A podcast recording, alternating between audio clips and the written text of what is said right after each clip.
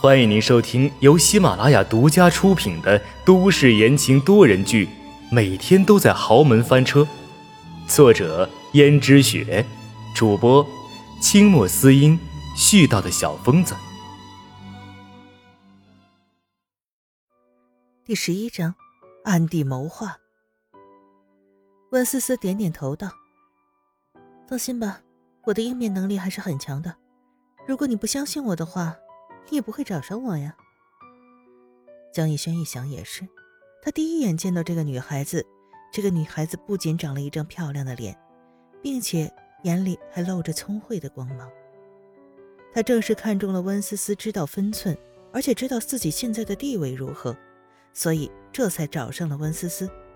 至少他名义上的妻子还算不上很蠢，而且还可以替他隐瞒他和轩轩的事情。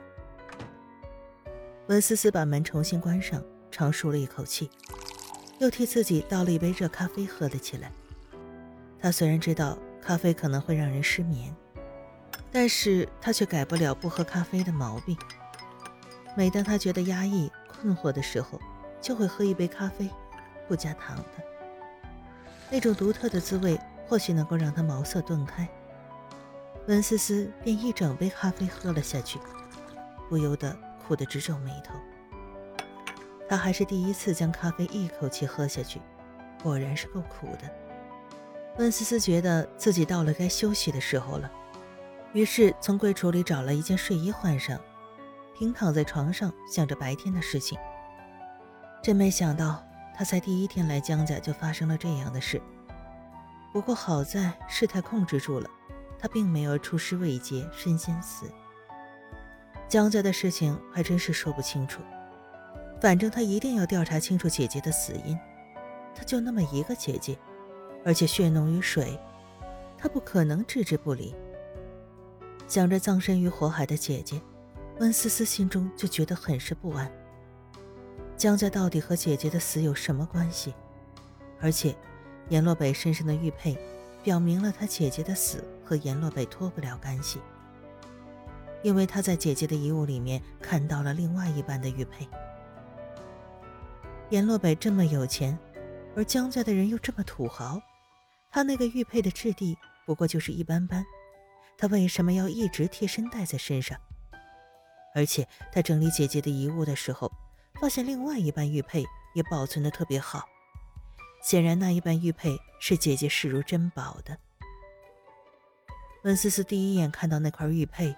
就想到了，他们一定凑起来是一块完整的玉佩，因为玉佩的图案和材质都特别，他就没有见过第二块类似的玉佩，很可能那块玉佩是特别打造的，其中一定会有什么特殊的含义。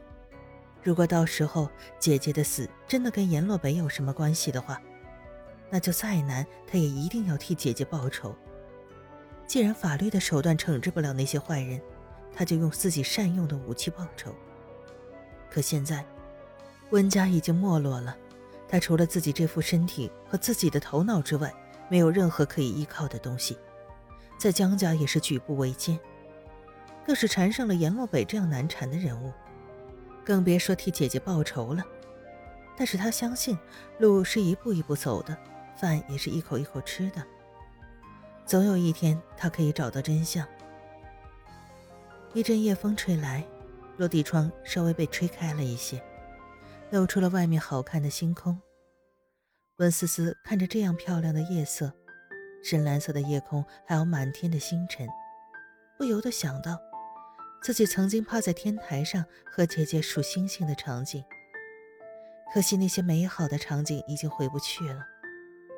温思思看着外面的星空，忽然星空自动排成了姐姐。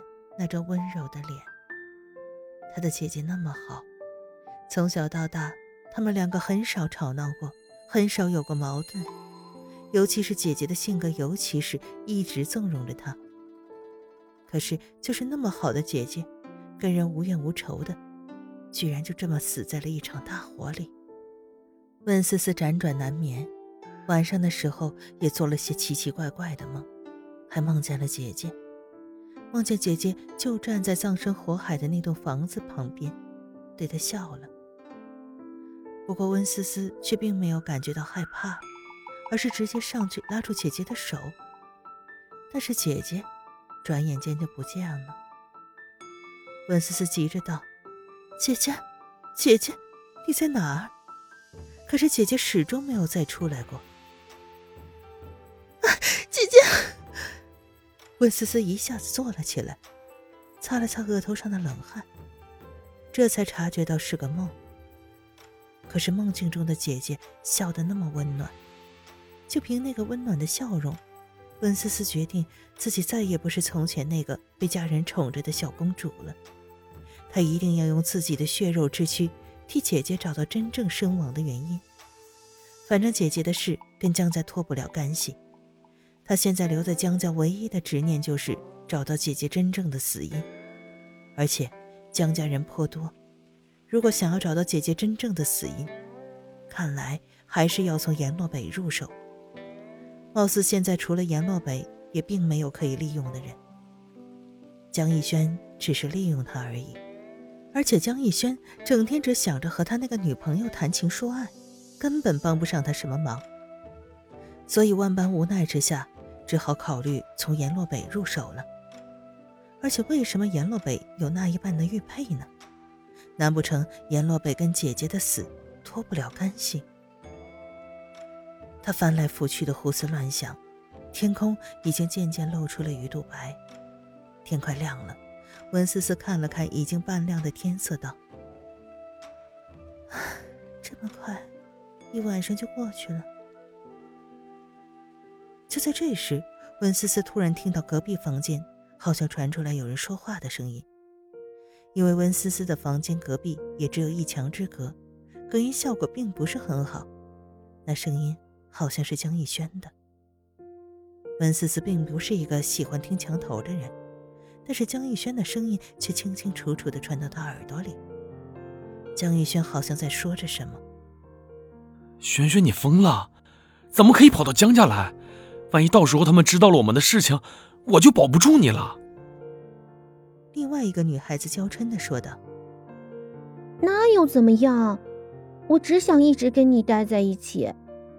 我再也受不了那种只能几天见你一面的生活了。”显然，江逸轩的语气放软下来，道：“轩轩，你等我，只要再等几年，我一定跟我现在的妻子离婚，娶你，好不好？只是现在你这样做太冒险了。那又怎么了？”不过就是在你家做个佣人而已，到时候我们小心一点不就行了？